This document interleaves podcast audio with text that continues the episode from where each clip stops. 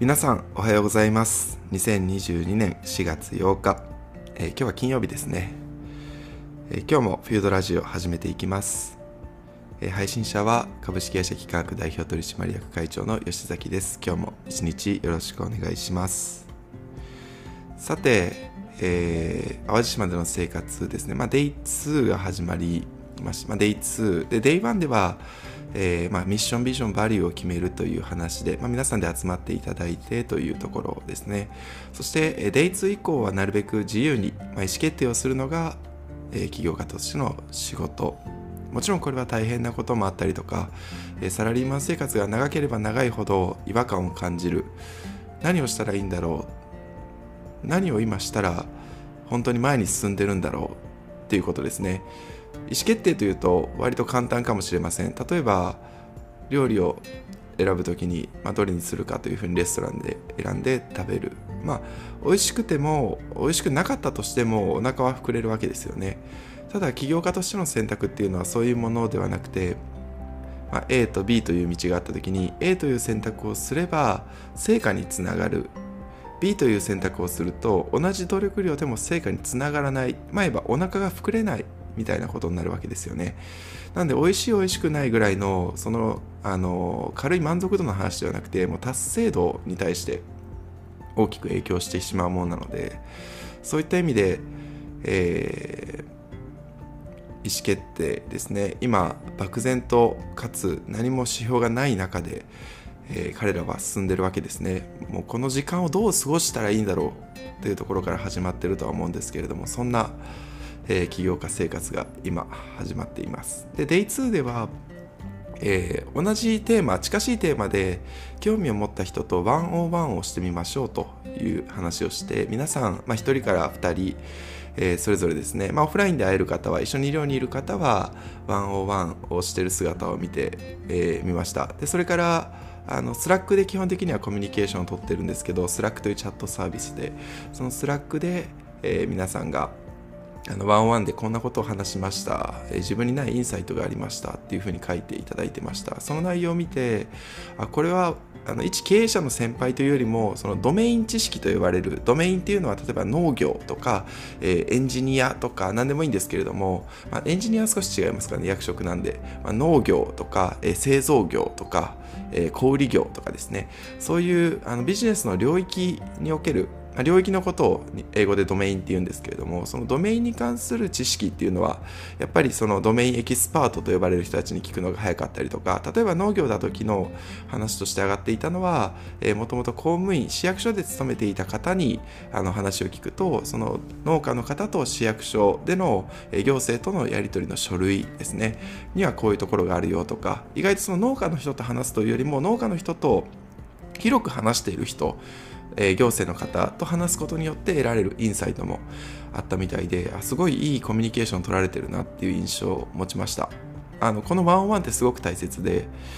えーまあ、2つ意味がありまして1つ目は先ほどお伝えしたように、まあ、ドメイン知識であったりとか、まあ、知識の受け渡しですね、えー、ここに関して、え、行われる、ま、これがおそらくメインで、えま、主目的として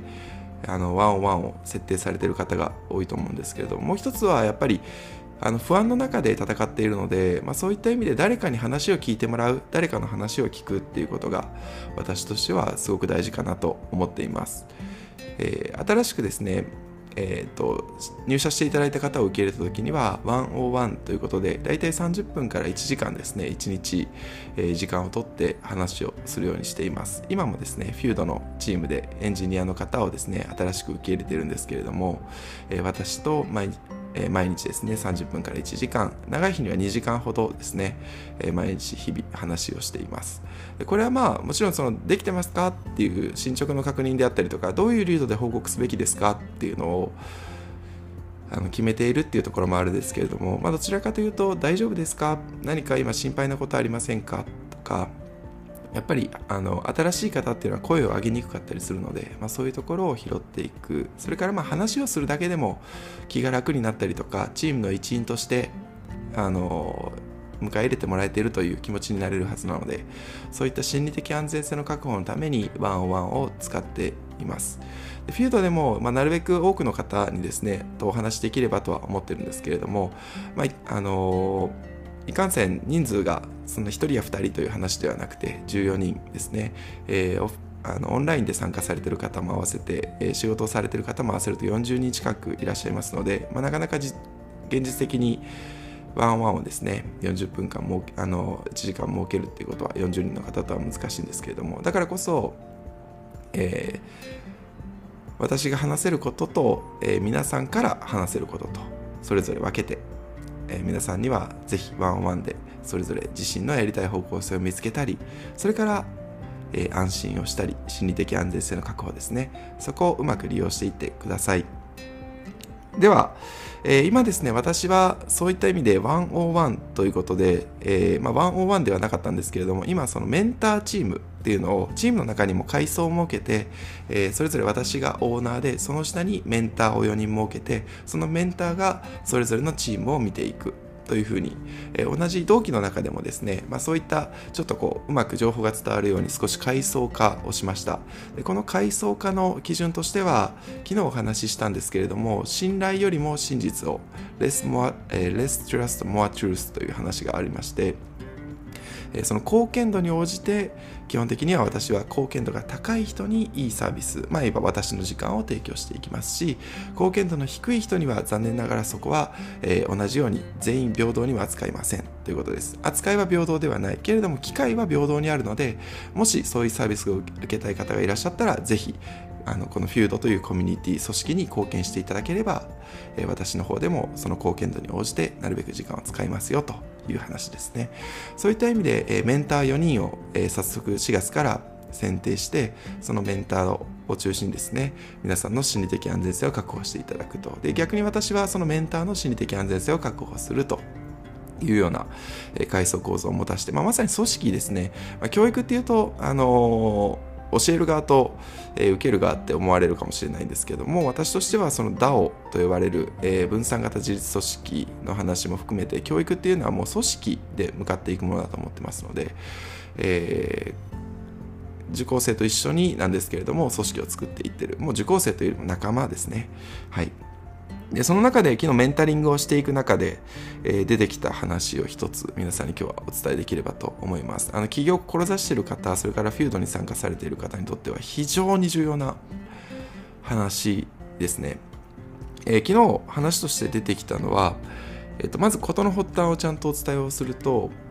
えーと、英語のまあ、語学に注目をされている方がいらっしゃったんですけれども、えー、英語ってっていう語学を学ぶことに関してはすごくクオリティの高い、え、プロダクトアプリケーションが出てきている、まあ、例えばスタディサプリとか分かりやすいですよね。私も有料会員になっていたのでこんなにクオリティ高いんだというふうに驚いたことがあります。でそういったえっとま、プロダクトのクオリティが高いものは英語では当然この人口が多いその日本人で勉強した人が多いので、えー、いい製品がある。はたまたじゃあえーと、中国語ちょうどちょうどこの14人の中に2人中国に留学あの留学していらっしゃった方があの中国に留学し留学していた方がいらっしゃって珍しいですよねでその2人が意気投合してその中国語ってじゃあ勉強するときにあの全然いいアプリケーションないですよね。なんかこう WeChat でつないで、まあ、なんかこう WeChat で会話させてみたいな、そのちょっとマッチングをするぐらいであって、あのアプリケーションとして全然こう中国語を学ぶっていうものではないですよね。っていう話をされていたんですね。でなんかもっと英語みたいにもっとクオリティの高いプロダクトを作ったら絶対中国語でも中国語を勉強したいっていう人多いので売れますよっていう話をしていたんですね。でえっと、皆さんこれに関してはどう感じるでしょうか？確かにそういったクオリティの低いものだと現状がまだその人口が少なかったり競合が少なかったりして、えー、プロダクトの質が低いものっていうのはたくさんあると思うんですよね。これは語学に限らず皆さんの周りにもたくさんあると思うんですよ。これもっといい製品になったらもっと売れるのにみたいな。でこれは果たして正なのか否なのかっていうところなんですけれども私は現時点では否かなという否の可能性が高い違うのかなと思ってます。で、えっと、その違うのかなと思ったきっかけがあったんですけれどもあの私も英語を勉強していて、まあ、いまだに点でスピーキングとあのリスニングが点でダメなんですけれどもいつまでやっても。もう今はリーディングしかできません。あの読むことしかないので。えっと、でその英語って今までこうずっと勉強してきて皆さんこうフラストレーションが溜まってると思うんですよね。何年もやってきたのに結局できてないじゃんみたいな。であのフロスそういう不満が溜まってる人が多いので英語のサービスって割といいものがたくさんあると思うんですけれどもその中でじゃああのプロダクトのクオリティが高ければ本当に英語が話せるようになるのかっていう話なんですよね。注目すべきは。そのプロダクトのクオリティが高ければ高いほど受講生の本当の活躍が高くなるのかって話なんですよね。そこに因果であったりとか相関という関係性を持つのかっていうところが一番目を向けないといけないのかなと思ってます。逆にめちゃくちゃクオリティ高いけれどもそれが全然活躍につながってなかったらそれはクオリティを上げるということはあまり意味がないっていうことなんですよね。そこにちゃんと目を向けないといけない。例えばめちゃくちゃ高機能な電子レンジあるじゃないですか。うちも結構高いの買ってるんですけど私はそれにもかかわらず600ワットでチンしか使わないんですね。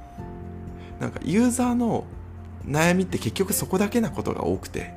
あもちろんその奥さんがこう作ってくださる手料理はもっとこういろんな機能このオーブンの機能が使えて嬉しいって言ってたのでもちろんそれは買ってよかったなと思うんですけれどもその人によっては高機能であることが果たして活用活躍にとって本当に必要かどうかっていうのをちゃんと見極めた上でプロダクトを作り込むか否かを決めないといけないなというのが今日皆さんに警鐘を鳴らしたいところなんですね。でそのえっと、違うかなと思った理由で一つ今すごくこう伸びているサービスちょっと最近見てないのであれなんですけど23年前私が実際に受講したサービスでプログリッドというサービスがありました。ご存知の方も多いんじゃないでしょうか、えー、マッキンゼー出身の方がですね社長で確か私と同い年か年下ぐらいだったかもしれないです、えー、30歳前後ぐらいの社長さんですね。でそのプログリッドっていうサービスがすごく伸びていて、あ、そうなんだ。まあちょっとこう、英語のライズアップみたいな感じですね。まあそう言うと、あの、語弊を生んでしまうかもしれないですし、ライズアップの方には違うって言われるかもしれないんですけれども、まあちょっとこう、筋トレ風というか、えー、やるなら、あの、やるでしょやらないなら結局できないですよみたいな感じですねでもこれがまあ教育のあの極意だなあの真実だなって私は思ってるのであの賛成派なんですけれどもえっと、プログリッドっていうサービスはですねあの実際に行って驚いたのが、えっと、2ヶ月で40万円っていうこう2ヶ月のあの短期型、まあ、1ヶ月20万円ですね、まあ、伸ばすこともできたと思うんですけど、まあ、1ヶ月20万円の、まあ、2ヶ月40万円。じゃあ、えー、と1ヶ月20万円払うとなんかこうすごいプロダクトを作ってるんだろうみたいな風に思われるかもしれないんですね。さっきの話の続きからすると。で行ってみると、えっと、メンタリングがあったんですね。でメンタリングも多分英語だろうなと思ってちょっとドキドキしていったんですけど普通に日本語でメンタリングがあって。でえっとあの簡単なテスト、リスニングのテストで、ここ穴埋めしてくださいとかで、多分そこがこう難しさとかで、えっ、と、いろいろあったと思うんですけど、ちょっと聞き取れない音声とかをそこでこうチェックしていただいて、あの、あなたはここまでは聞き取れるけど、ここまでは聞き取れないですね、みたいな、まあちょっと健康診断みたいな感じですね。そういうどこの辺りに敷地があるのかっていうのを見ていただいて、で、えっ、と、どういうモチベーションですかっていう話で、で、私はこう技術的なことでビジネスを海外に展開できるような準備をしたいですって話をしたので、分かりました。で、基本的にフレーズ、あの、文法は一緒なのでそこに対して当てはめ当てはめるあの単語が、えーと、専門用語になっていくだけなのでそういう意味ではまだあなたの段階で言うとそこの基本文法のところがあの口にちゃんと定着していないのでまず基本文法その後、え専門用語深めていきましょうか。こういうスケジュールでいきましょうみたいな、まあ、プロジェクトマネジメントみたいな感じですね、えー、ガントチャートを引いてもらうイメージです。その最初にレベル感をすり合わせていただいて。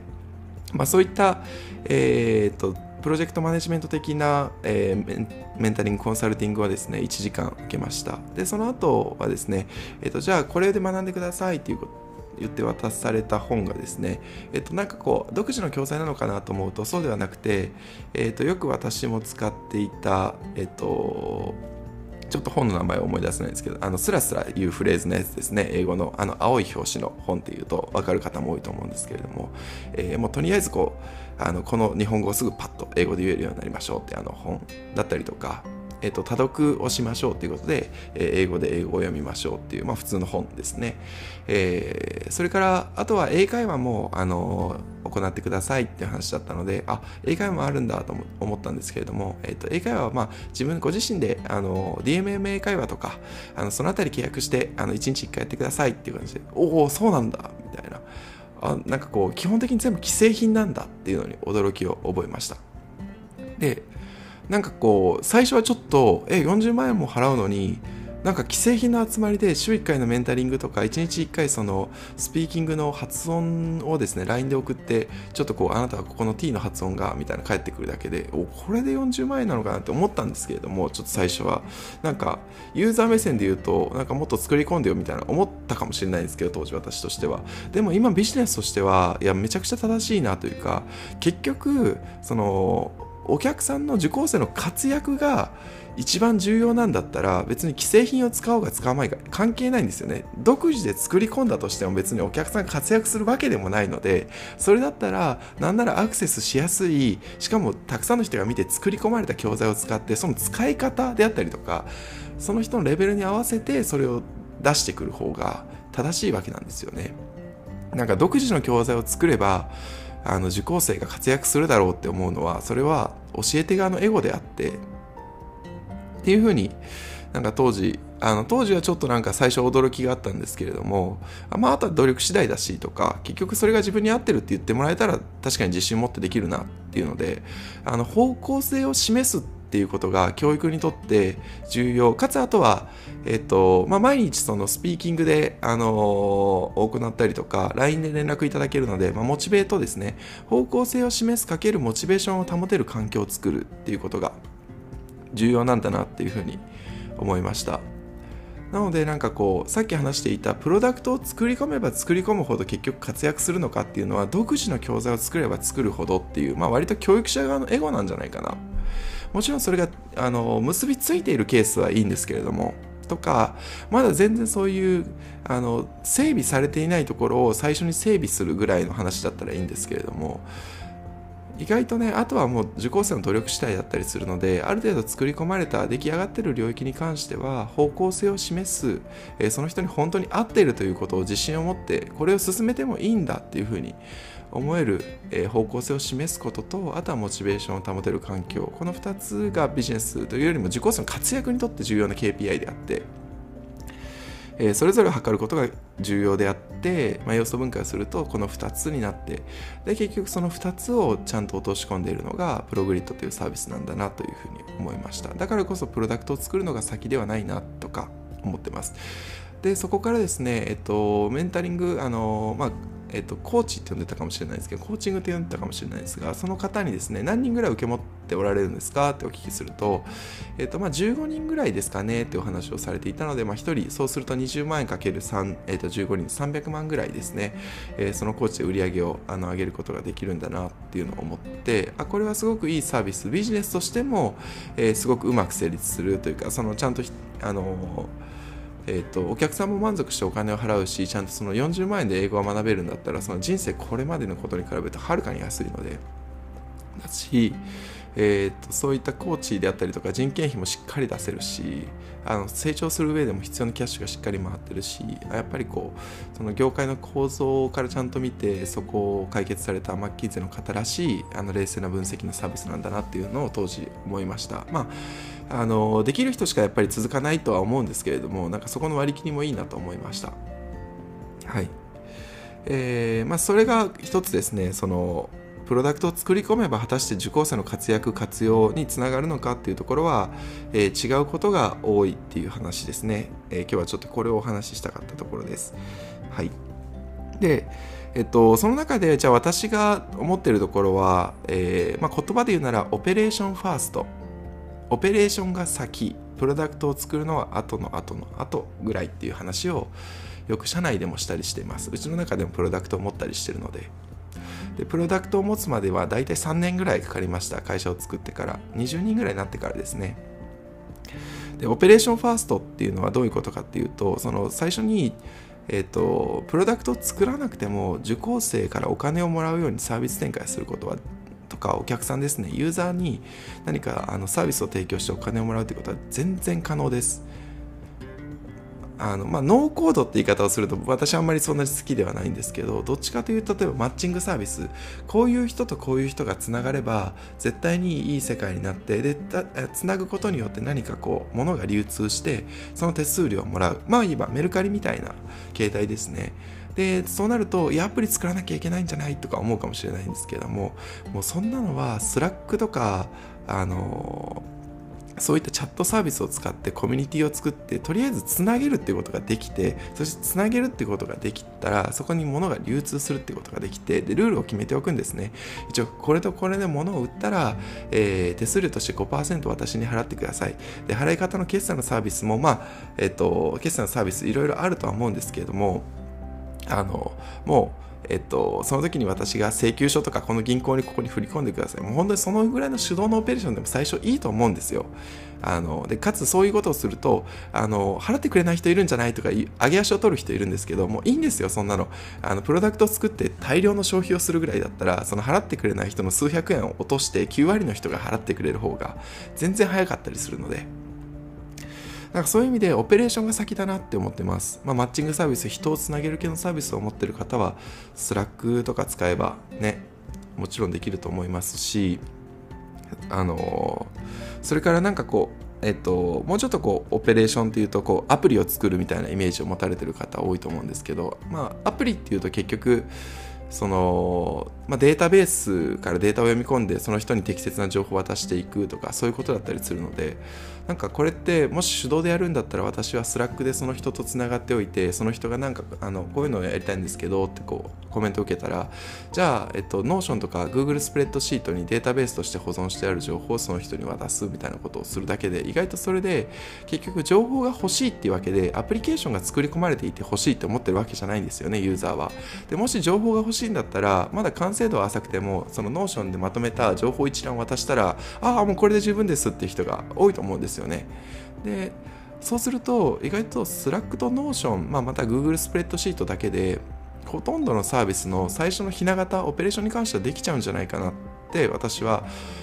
思う派です。で実際ですねこの FUDO という企業家育成のプログラムもえーと、LP1 枚だけ作ったんですけれどもそれ以外は全部 Slack と、えー、Notion だけで、まあ、あと Google スプレッドシート Google フォームですね、えーと、これだけで全部運用して今ここのこの場に皆さんが実際にその淡路の場,、えーと、場所に来るっていうところまで全部やってますし今でも Field のこの運営はほとんど、えー、Slack と Notion だけで行ってます。ちょっとそれをですね作り込まれた後に見るとあのあんまり意味ないなと思ったのでその第1期の方には私が作り込んでどういうふうに変わっていくのかっていうのを見てほしくてあのギリギリまでほとんど作り込まずに来ました。なんで皆さんがそのフュードの皆さんが見ているあ Notion でこんな感じで情報を渡していったらいいんだとか、まあ、吉崎が手動でこの辺カバーしてるけどそのうちこれが自動化されるんだな。でも最初やっぱり吉崎がこうオペレーション先にやってたからこそ自動化するところの目処がつくんだなとかそういうのが見えていればあの目的を達成されるというか、まあ、そのオペレーションファーストを理解していただけるんじゃないかなと思います。はいよくですねそのユーザーに近いところそのプロダクトを作らないとユーザーに届かないって思われるんですけど逆でユーザーに近いところはもう私とかその人で人属人性あってもいいので人力で何かしてしまってその人力でやっている後ろ側のここめんどくさいから自動化したいっていうところをオペレーション側に近いところほど自動化していくと費用対効果が高かったりするので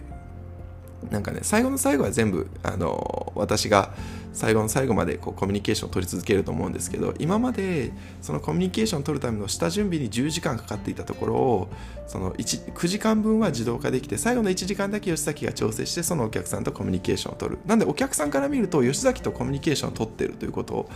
自体は変わってないのであいいサービス受けてるなってずっと思ってるかもしれないんですけれどもあの今まで10時間かかってたものが1時間できるようになってるので私としては、えー、10倍お客さんを相手にできるようになってるわけなんですよね。なんかこうグロースってそういうことかなって思っていてでそれを最後お客さんとも最後の最後、えー、活路を乱せたらお客さんとももう対話をせずにプロダクトとプロダクトでお客さんに対話をさせる。これはもう最後の最後なのかなと思ってます。はい。まあ、お金がめちゃくちゃある人とか、まあ、まさにメルカリのケースを皆さん見ていやプロダクト同士がお客さんで会話させてるじゃんって思うかもしれないんですけれどもあのメルカリの山田さんは2週目なのでその1回ちゃんと EXIT をされてお金を持って人脈信頼を持ってそしてお金を調達されて2回目のそのメルカリというあの経済圏を作られているのでもうプロダクトが対話させるサービスを作るぐらいの資金力があったんですけれども資金力のない人は絶対に対話は最初自分がやった方がいいです。です。その後ろ側ですね対話の後ろ側にあるオペレーションをどんどん効率化していくっていうことですね。プロダクトがお客さんと対話するのは先の先の先ぐらいだと思っておいてください。はい。そういうことで、えー、今日はですね、オペレーションファーストという話をしました。で、そのオペレーションファーストのすごいいい例が、えー、プログリッドなんじゃないかなと思います。なので、今もしプログリッドを受けあの受講されると、もしかするとその、ちゃんとオペレーションファーストができてたので、あのしっかり資金も溜まってきてたと思いますし、後ろ側で独自の教材であったりとか、あの独自のアプリケーションが作られていることがあるのかなっていうのは、ちょっと想像したりしています。あの最近 DMMA 会話を除いたんですけど、ずっと Skype 使ってたんですが、DMMA 会話もそのコミュニケーションの部分アプリケーションが作られてたのであオペレーションファーストのすごくいい例だなって思いました。その DMM たとえ DMM 英会話であったとしてもそういうチャットの機能とかは全部やっぱり既製品を使ってやってた。けれどもうまく回ってきてでさらにもっと良くしていきたいっていうところでそこが最後あの独自のプロダクトに切り替わっていってるというわけですね。はい、でこの誤解を見やすいところとしてあのなんか皆さんの手元に届いてるプロダクトが基本的に完成度が高いからこそ誤解を生みやすいのかなっていうふうにあの思ってました。こういう相談を受けたりするのなんでなんだろうとか私からするといやオペレーションファーストでしょみたいな起業家からするとそうなんですけれどもその起業を目指す受講生とはいえど、まあ、仲間とはいえどほとんどの人がなぜかプロダクトファーストで考えるんですよね。でなんでこれが伝わらないんだろうっていうふうに思っていてあの皆さんななんでだと思います、まあ、この話さっきのオペレーションファーストの話を聞くといやそうだろうって思ってもらえると思うんですけどなぜか多くの人がプロダクトファーストで考える。で分かったんですけれども分かったというか、まあ、私の一つ考えたところとしてその皆さんの手元に届く頃にはプロダクトが作り込まれているっていうことなのかなと思います。そもそも皆さんがおそらくアーリーアダプターと言われるそのまだ出来上がった出来たてほやほやのもう荒々のサービスをほとんど触ることがないと思うんですよね。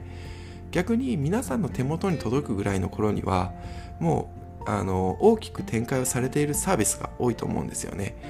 そのまだあの Slack のコミュニティレベルで動いてますみたいなところになかなか参加される方って多くなくて基本的には大半の方はもうそういう Slack のコミュニティも抜けてプロダクトが作り込まれてさらにもう CM が打たれていてその CM を見てあのそのサービスを使い始めるっていうケースが多いと思うんですね。もうそこまでいくとめちゃんこ作り込まれてるんですよ。もう CM 打てるレベルなんて。当然ね。でなんでなんかこうベンチャーの作るというよりも、まあ、プロダクトとはもうこのぐらいできてて当たり前だろうみたいなことが勘違いしちゃってるんじゃないかなっていうふうに思ってます。なんか作り込まれたものしか多分見たことないと思うんですよね。なんで自分が作る時もそのぐらい作り込むものを作るのが当たり前なんだろうって思ってるかもしれないんですけれどもあのそれがね多分知らないと思うんですよね。そういうことに。出会ってないと思うので。はい。まあ言えばその野球も甲子園しか見たことないみたいなことだと思うんですよね。甲子園しかテレビでやらないじゃないですか。なんで甲子園でやってる野球とか私サッカーほとんどやらないのであのワールドカップとかしか見ないんですけどサッカー選手ってこれぐらい動くのが当たり前だって今でも思ってるんですよね。それを話すともうなわけないってよく言われるんですけれども。なんかそのあのそれぞれの高校の地方予選とか知らないんですよね。なんでそのプロダクトも本当に勝ち上がってきたもう決勝戦勝ち上がって優勝したプロダクトしか見てないと思うんですよね。だからこそ皆さんが作る時もそれぐらい作らないといけないんだろうって思うのがあの一つ理由なのかなっていうふうに私は考察しています。あのいいとか悪いとかじゃなくてそれしか知らないっていうことなんだろうなと思ってます。だからこそこういうオペレーションファーストの話をしたりとかフュードの中ではこういう泥臭いオペレーションを皆さんの目の前で見せることで、えー、あ違うんだ。こういう最初ちゃんと地方予選があるんだ。とかそういうところを、ね、知っていただこうかなっていうのも大きいなと思います。ただしこれもフュードというコミュニティが大きくなれば後から参加する人はより作り込まれたものしか見ることができないので今のフェーズに参加される方にしか見せてあげられないっていうのがこれが残念ながら真実です。はい、そういったところで今日はオペレーションファースト、プロダクトファーストではないというところ、それからじゃあオペレーションファーストだったらもうマッチングサービス系、人と人とをつなぐ系だったら、えー、 Slack でできますよねとか、えー、Notion、Google スプレッドシートを使えば疑似的なデータベース、なんならもう UI まで作ることができるので、もうこれで簡単なアプリケーションになるよねっていうところ、それからサービス間の連携ですね、まあ、サービスとサービスをつないで後ろ側で Google スプレッドシートと、えー、Slack をつなぎたいとか、Notion と Slack をつなぎたいとか、そういうことがあるんですけど、そういう時には Zapier というサービスがあります。ZAPIER ですね。まあ、他にもいろいろあるんですけど、Zapier があの商用利用、ビジネスまで使ってていくんだったらいいかなと思ってます。あのちょっと使うとね、有料のゾーンに来ると思うんですけど、もうビジネスしたい人は有料のあのツール使ってください。あの会社に入って無料のツールばっかりで構成してる会社なんてないので本当にビジネスしたかったら無料のツールでなんか無料だから使うとかいう理由はあのあんまり私はお勧めしませんその入り口に無料でちゃんとトライアルがあってっていうのはすごくいいと思うんですけれども無料だから使うっていうのはそれはプロになりたくないぐらいの宣言だとあの読み替えていただいた方が、まあ、極端な話ですよ。いいと思うのでよくね教育系のサービスは無料だからいいですよって言ったりするんですけれども無料だってことは逆にプロとしての道を外れるっていうことなのであの無料のゾーンもありつつちゃんとプロ用のプロユースまであるっていうのが私は正しいサービス選定かなと思いますのでそういった意味では今はザピアですね。よくインテグレーションあのプラットフォームアザサービス iPaaS と呼ばれる領域なんですけれどもザピアですね、えー、もしよかったら使ってみてください。これで大半のサービスはできるよ、できると思ってます。それから、ただサービスはできるんですけど、その前に人が集まらないとそもそも意味がないなと思っていて、このあたりまた詳しくちょっと、あのフックと回収エンジンっていう話は、え別の機会にお話ししたいと思うんですけど、あの、どれだけいいサービスが作れた、まあ本当に会員サービスでもいいので、オペレーションファーストっていうんですけど、オペレーションするお客さんいないと、本当に何の意味もないので、あの、そういう意味でフックっていうところでそのお客さん集めてくるっていうところですね。これはやっぱりランディングさランディングページって言われるような最初にお客さんとかこういうコミュニティ入りたくないですか？とかこういうサービス使いたくないですか？とかそういうお客さんを集めてくるランディングページが重要なのでこれだけは本当に自分で作れた方がいいです。まあ、えー、ワードプレスを使って作るっていうのもそれも一つだと思います。で全然それでもいいと思います。あのもうアプリケーションを作る予定のない人はランあのワードプレスとか使っちゃうのも一ついいと思いますし最終的にはそのサービスをどんどん作り込んでいく時にはやっぱりプロダクトを作っていきたいとかやっぱりプロダクトを作っていくのは自分ではないかもしれないけれどもそのマネジメントはできるようになっておかないといけないじゃあそのためにそのためには解像度をある程度高くないといけないとかそのためにはやっぱりプロトタイプ作らないといけないっていうふうに思う人は、えー、ランディングページを自分で作ってそしてその延長線上にあのアプリケーションがですね、えプロダクトを開発していくっていうことがあります。なので、えっと、フュードでお伝えしているのは、まあ、ランディングページは自分で作りましょう。えー、まあこれは、えっと、もっと簡単に作る方法はあるけれどもそのアプリケーションを作っていくっていう中では、えー、その一歩目になるのでこれぐらいは耐えて作りましょう。最初はね大変なんですけどね。でそしてそれができたら、えっと、今度はオペレーションですね。そのユーザーを集めるっていう入り口をできたら今度はオペレーションを、えっとその自動化できるように、まあ、ある程度自動化したりとか手動のところもあったりするんですけどそこを作り込みましょうっていう話をしています。はいまあ、ここでは Notion、Google スプレッドシート、Zapier、Slack とかこの辺があればもう全然いいですよって話ですね。で、それができた暁には今度はプロダクトにしていきましょう。ということで、プロダクトにしていくのはね、結構長い話なので、そのためにあの勉強しておきましょうっていうのも大事なんですけれども、なんで、オペレーション回しながらその後ろで時間が余った時にちゃんとプロダクトの勉強しておくっていうのが大事なんですね。はい。こういったところで、えー、今日はですね、オペレーションファースト、えー、何度もお伝えしましたが、オペレーションが先なんですよね。プロダクトは後の後の後。え、これはですね、起業家にも知ってほしい話でしたし、エンジニアにも知ってほしい話でした。まあ、エンジニアっていうのは作る仕事なのでよくねあのそういった何を作るかって機能にフィーチャーしてしまうんですけれどもそうではなくて、えー、先にオペレーションをどういうことをしているのかって理解することでいるいらないっていうことが判断できるのでなんかエンジニアだから作る仕事だじゃなくてエンジニアだからオペレーションもしてそれをきれいにしていく仕事だっていうふうに思える人はいいエンジニアとか無駄な機能を作らないとかクリティカルな、え機能を作る期待を超えるエンジニアになれるのかなっていうのも思ったりしています。まあ、これはエンジニアにも理解してほしいですし起業家を目指す人には、え確実に理解しておいてほしいことです。あのこれが私がお伝えしている努力の方向性を間違えないということですね。はい。では、えー、今日は、えー、Day2 ということでオペレーションファーストですね。えー、まあ、私がメンタリングをする中で昨日話したことでした。はい。今日は金曜日なので皆さん明日、明後日お休みだと思います。淡路島はすごく天気がいいので、えー、この2日間ですね、私も何か、えー、新しいサウナの開拓であったりとか、えー、行こうかなと思っていますので、皆さんもぜひ今日一日ですね、頑張っていただいて、そして土曜日は自己検査に使ってください。え新しく自分を、えー、日あると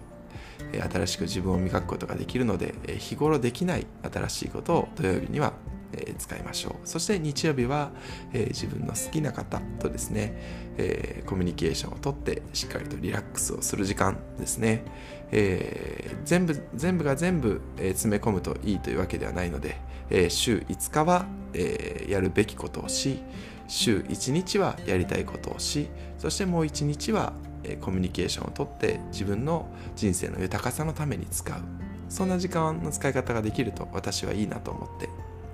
日々取り組んでいます。では、えー、今日一日最後ですね、やるべきことを、えー、やっていただきまして、明日はぜひやりたいことに挑戦してみてください。はい。それでは今日も一日よろしくお願いします。フュードラジオでした。